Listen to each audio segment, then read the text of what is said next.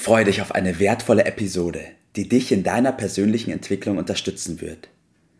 Bitte gib uns die Möglichkeit zu wachsen und uns zu verbessern. In der Beschreibung findest du hierzu den Link zu unserem Feedback-Formular. Und denk daran, unseren Podcast zu abonnieren und mit den Menschen, die dir etwas bedeuten, zu teilen.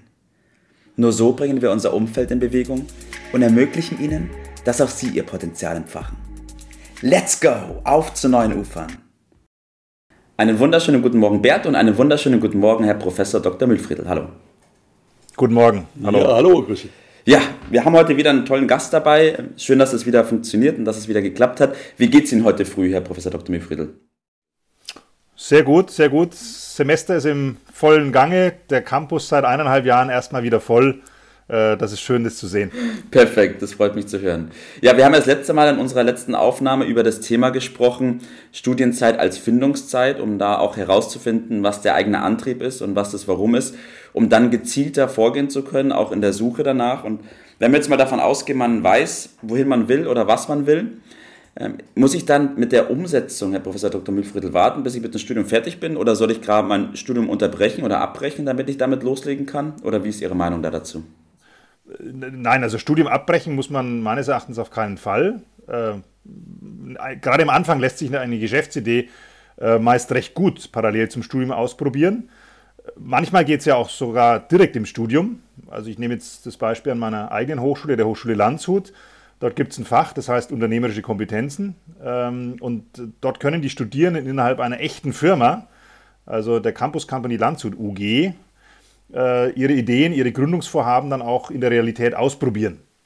Ich muss allerdings eine wichtige Einschränkung schon machen. Wenn Sie merken, dass Ihr Gründungsvorhaben massiv an Fahrt aufnimmt, dann müssen Sie auch wirklich allen Fokus, alle Kraft äh, darauf konzentrieren. Mhm. Ähm, es gibt ja noch Wettbewerber, andere schlaue Menschen, ähm, die, die auch äh, solche Dinge dann entwickeln und wenn sie dann letztlich das nebenbei nur machen, dann werden sie überholt. Ja, Konkurrenz schläft ja nicht. Ja, okay. Bert, ich weiß von dir, bei dir war das ähnlich, bloß warst du nicht Unternehmer nebenbei, sondern du warst Student nebenbei, richtig? Vielleicht kannst du da nochmal drauf eingehen. Naja, jetzt geht man nicht mit Bade ausschütten. Äh, aber auf ich höre jetzt, hör jetzt weg, Professor hört weg. Genau.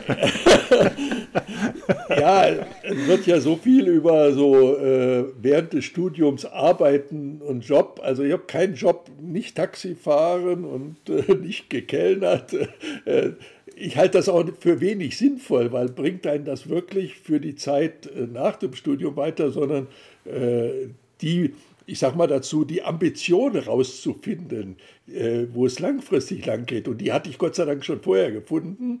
Insofern, ja, nebenbei, äh, weil man dann natürlich während des Studiums das ein bisschen anders angeht, hat eine andere Bewertung. Mhm. Äh, die Nützlichkeit des Studiums ist dann viel höher. Und äh, ja, in dem Sinne ja. Okay. Und Herr Professor Dr. Mühlfriedl, mal angenommen, ich will nebenbei unternehmerisch tätig werden in meiner Studienzeit. Worauf kommt es da an? Was sind die wichtigen Größen da, dabei? Ja, Sie müssen sich auf der einen Seite sehr gut organisieren können. Mhm. Ähm, zweitens viel Des äh, Selbstdisziplin mitbringen. Mhm. Äh, Sie machen ja zwei Dinge parallel und ähm, andere machen das dann eben nicht. Ja? Mhm. Andere studieren eben nur oder gründen eben nur. Ja? Das heißt, das bedeutet nicht schon, dass sie sich da einfach, äh, der Tag wird ein bisschen länger werden, er ist voller ja? Mhm. und sie müssen es einfach gut äh, hinkriegen. Da sollten sie dann auch darauf achten, dass sie Synergien nutzen. Ähm, zum Beispiel durch die richtige Fächerwahl. Mhm. Ich hatte ja oben schon die, die Campus Company Landshut erwähnt. Äh, es gibt auch Studiengänge, ähm, die komplett aufs Gründen ausgerichtet sind. Also zum Beispiel bieten wir jetzt an der Hochschule äh, neu in diesem Semester den Studiengang im Bachelor Digitalisierung und Unternehmensgründung an. Und der richtet sich ganz bewusst an Gründungsinteressierte im Digitalumfeld mhm. und hat natürlich auch viele Elemente, die dann mit dem Gründen zu tun haben. Das heißt, mhm. das sind Dinge, die müssten sie sich sowieso aneignen, irgendwie dann nebenbei und so kriegen sie die dann im Studium mit. Das ist ja auch das, was der Herr Schade jetzt eben gesagt hat, ja? also diese, diese Verknüpfung zwischen theoretischem Know-how und der Praxis dann. Ja. Äh, wenn sie das gut organisieren, gut hinkriegen, dann, ähm, dann geht das schon. Ja, okay. Und meine nächste Frage wäre in dem Zug, wir haben an anderer Stelle schon mal über die Partner gesprochen, über die Wichtigkeit von Partnern. Wenn ich mich an meine Zeit zurückerinnere im Studium, habe ich definitiv falsche Partner gewählt gehabt, als ich dann in die Unternehmensrichtung gegangen bin. Jetzt meine Frage an, an Sie beide. Ähm, wie ist Ihre Haltung zu den Partnern und worauf muss man da achten? Professor, Sie dürfen anfangen. Ja, vielen Dank. Wunderbar. Also Partner sind immer sehr, sehr wichtig. Äh, bei Gründungsvorhaben ist es generell so, egal ob Sie das äh, während des Studiums machen oder anders, äh, man kann ja nicht alles alleine machen. Und ich kann jetzt aus eigener Gründungserfahrung sagen, Sie wachen in der Früh oft auf und wünschen sich, dass der Tag mehr als 24 Stunden hat. Ähm, wenn Sie jetzt während, dem, während des Studiums gründen, dann haben Sie ja noch weniger Zeit. Das heißt, die Partner spielen nochmal eine wichtigere Rolle. Worauf muss man achten? Letztlich zwei Dinge. Äh, zum einen mal, äh, passt es kulturell? Also können Sie mit den Partnern auch? Ganz wichtig. Und zweitens natürlich bringen die Sie auch inhaltlich weiter. Mhm. Bert, wie ist deine Haltung? Ja, ich nehme mal, ich nehme mal einen etwas anderen Punkt. Ich, äh, Professor Mühlfelder hat gerade gesagt, man äh, muss sich ja irgendwie organisieren. Ich, ich meine, Unternehmer werden muss man auch irgendwie lernen. Und meiner Ansicht nach gehört da ganz wesentlich dazu dieses Organisieren, ich sage dazu Planungssystem, also sich selbst äh, äh, anzuleiten, sich selbst zu führen, ist erstmal schon eine hohe Aufgabe. Das ist gar nicht so, so einfach. Aber letztendlich kommt es ja darauf an, zu lernen, nachdem man sich selbst organisiert führt, äh, auch andere äh, zu führen. Ein, Unternehmer, der allein arbeitet, der bewirkt ja äh, nichts äh, oder sehr, sehr wenig. Er muss also lernen, mit anderen zusammenzuarbeiten. Also in dem Sinne Partner dann mit Partnern zusammenzuarbeiten, aber auch Mitarbeitern. Das ist äh, viel schwieriger, als man das so auf Anhieb meint äh, mit Menschen. Es geht nämlich um Menschen äh, mhm. umzugehen und dies äh, frühzeitig ja auch seine Erfahrungen zu machen, halte ich für einen ganz wesentlichen Punkt. Ja. Wie ist Ihre Haltung dazu, Herr Professor Dr. Mifriedel?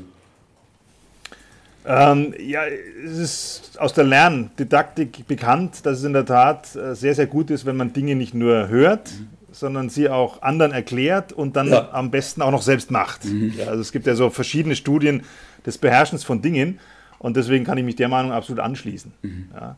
Äh, das ist natürlich auch eine Herausforderung an, an mich und meine Kolleginnen und Kollegen. Wie organisieren wir das Studium so, dass äh, es eben nicht nur die Theorie ist, sondern eine bestmögliche Verknüpfung zwischen Theorie und Praxis.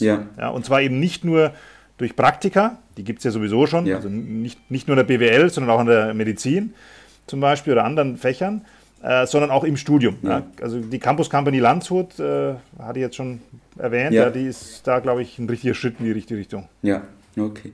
Und ich will noch mal ganz kurz den Fokus auch auf unseren Titel legen. Ähm, Unternehmer werden nebenbei. Wir haben im Vorfeld da auch schon drüber gesprochen und ich glaube, dass Unternehmer werden nebenbei eine gar nicht so leichte Sache ist. Sondern man muss da wirklich, wie Sie schon gesagt haben, man muss da sehr viel Disziplin an den Tag legen, man muss da Engagement, man muss da Begeisterung mit reinpacken, weil man sonst eben Gefahr läuft, ähm, das auf die leichte Schulter zu nehmen. Oder wie sehen Sie das? Naja, also der, der, der Charlie Munger hat mal über das Investieren gesagt, äh, über das erfolgreiche Investieren. Äh, if it were so easy, everybody would do it. ja, das, das, gilt, das gilt hier natürlich auch. Ja? ja. Äh, und äh, dem kann ich eigentlich nichts hinzufügen. Auch wieder Charlie Munder, I, I have nothing to add. ja. Ja, das trifft es wohl ganz gut. Aber das zeigt ja dann auf, dass sich das auch lohnt. Nicht? Also wenn man da diese Schwelle überschreitet, dann lohnt sich. Und ich find, will noch einen kleinen Aspekt da einfügen. Während des Studiums kann man nebenbei auch noch äh, schon Geld verdienen. Und das äh, ist für die Gründung dann natürlich nicht unwesentlich. Alle gucken meiner Ansicht nach zu viel auf Fremdkapital. Man könnte da mit seinem Eigenkapital schon mal ein bisschen stärken. Im besten Sinne, auch Know-how ist Eigenkapital mhm. im, im bestimmten äh, Sinne, äh, sollte man nicht außer Acht lassen. So ist es ja. Herr Professor, was ist Ihr Tipp des Tages bei unserem Thema heute? Ja, der, der passt äh, genau zu diesem Thema, das wir jetzt auch diskutiert haben, äh, stammt von Marie von Ebner-Eschenbach mhm. Ähm, und geht so um den vermeintlich idealen Zeitpunkt zum Gründen. Mhm. Ähm, wenn die Zeit kommt, in der man könnte, ist die vorüber, in der man kann. Mhm. Also bezogen aufs Gründen, nicht zu lange warten mit dem Umsetzen von Ideen, sondern einfach mal machen. Einfach mal machen, ja. Klasse Tipp. Danke dafür. Bert, dein Tipp des Tages. Ja, bevor es an die Unternehmensgründung geht und die Planung des, des Unternehmens, äh, wird häufig vergessen, dass das ja nur ein Teil des Lebens ist und dass man am besten damit startet, äh, das zu planen, was das Wichtigste ist, nämlich dass die Lebensplanung Äh, und dann dort den richtigen Platz auch für die, das Unternehmersein äh, findet. Denn das ist ein langer Weg und der muss sorgfältig angegangen werden. Das wäre, das ist mein Tipp. Okay, super. Ja, ein tolles Thema, was wir heute hatten. Vielen Dank dafür. Ich will noch mal ganz kurz einhaken auch, ähm, dass man auch durch die Hochschule und durch die Hochschule in Landshut dann tolle Unterstützung hat, wenn man sich auf diesen Weg begeben will und ähm, viele Sachen über die Hochschule hinaus auch mit eingebracht werden, die Ihnen dabei helfen können, diesen Weg gehen zu können. Also nicht zu lange warten, einfach machen, wie der Herr Professor Dr. Mühlfriedel sagt. Und in dem Sinne wünsche ich euch beiden heute noch einen richtig schönen Tag und danke, dass wir über dieses Thema gesprochen haben. Vielen Dank, prima. Mach's gut, bis dann. Tschüss. Ciao. Das war's für heute. Vielen Dank, dass du dabei warst, dass du eingeschaltet hast und vergiss nicht, uns einen Kommentar hier zu lassen und unseren Kanal zu abonnieren. In diesem Sinne bis zum nächsten Mal und dir einen schönen Tag.